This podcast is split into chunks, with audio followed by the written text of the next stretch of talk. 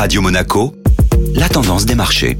La tendance des marchés avec la Société Générale Private Banking. Bonjour Delphine Michalet. Les marchés européens ont évolué sans grande tendance hier, attendant de nouveaux indicateurs macroéconomiques et résultats d'entreprise pour se positionner. Après avoir franchi la barre des 4400 points en début de journée, l'indice européen Eurostock 50 a réduit ses gains pour clôturer en baisse de 0,50%.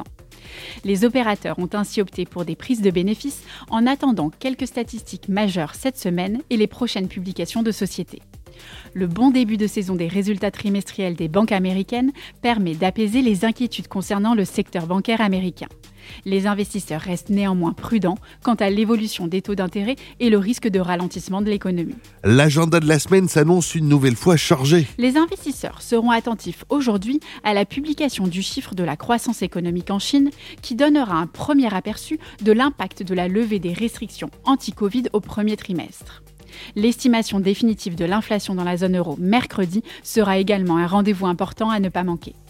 Du côté microéconomique, les publications de résultats d'entreprise vont se poursuivre cette semaine, avec notamment quelques poids lourds comme L'Oréal, Netflix, Johnson Johnson ou Goldman Sachs. Société Générale Private Banking Monaco vous a présenté la tendance des marchés.